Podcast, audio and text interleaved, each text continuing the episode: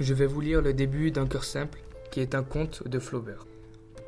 Pendant un demi-siècle, les bourgeoises de Pont-l'Évêque envièrent à Madame Aubin sa servante Félicité.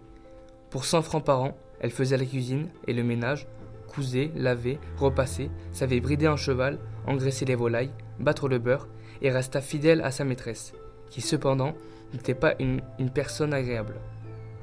Elle avait épousé un beau garçon, sans fortune, mort au commencement de 1809, en lui laissant deux enfants très jeunes avec une quantité de dettes.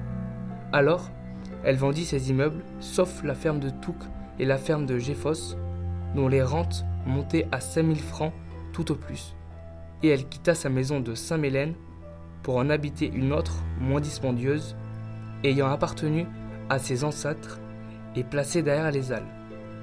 Cette maison, revêtue d'ardoises, se trouvait entre un passage et une ruelle aboutissant à la rivière, elle avait intérieurement des différences de niveau qui faisaient trébucher.